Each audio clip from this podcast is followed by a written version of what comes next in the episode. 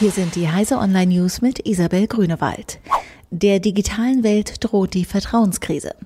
Das Weltwirtschaftsforum hat in einem neuen Report dringenden Handlungsbedarf für die weitere Entwicklung der digitalen Welt angemahnt.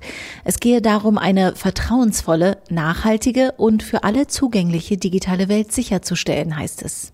Einer Milliarde Menschen fehle derzeit eine formale Identität, mit der sie sich im Netz ausweisen könnten. Damit seien sie von der wachsenden digitalen Wirtschaft komplett ausgeschlossen.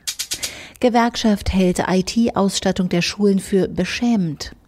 Der Digitalpakt zwischen Bund und Ländern ist wieder ins Stocken geraten.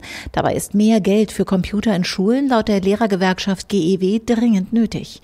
Im internationalen Vergleich muss man sich schämen, wenn man die Digitalisierung an den Schulen anschaut, sagte der rheinland-pfälzische GEW-Vorsitzende Klaus-Peter Hammer.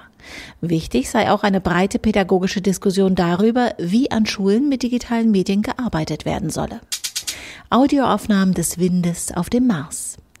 Die vor wenigen Tagen auf dem Mars gelandete NASA-Sonde InSight hat Daten zur Erde geschickt, aus denen sich die Geräusche des Windes auf dem roten Planeten errechnen lassen. Gleich zwei hochsensible Instrumente des Geräts waren dazu in der Lage, die minimalen Vibrationen zu ermitteln, teilte die NASA mit. Bei den aufgezeichneten Geräuschen handelt es sich um ein äußerst tiefes Grummeln, das erst durch die Nachbearbeitung auch für menschliche Ohren erkennbar ist. Die Ampel wird 150 Jahre alt.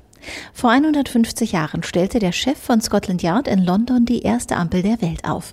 Die Ampel ahmte einen Polizisten nach, der den Verkehrsteilnehmern mit seinen Armen Zeichen gab. Nachts leuchtete zusätzlich eine Laterne in den heute noch gebräuchlichen Farben Rot oder Grün.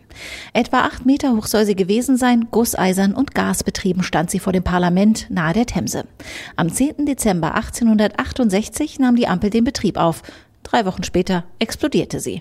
Nach dem spektakulären Misserfolg in London dauerte es 46 Jahre, bis die erste elektrische Ampel 1914 in Cleveland im US-Bundesstaat Ohio in Betrieb ging, der Beginn eines weltweiten Siegeszugs. Diese und alle weiteren aktuellen Nachrichten finden Sie auf heise.de.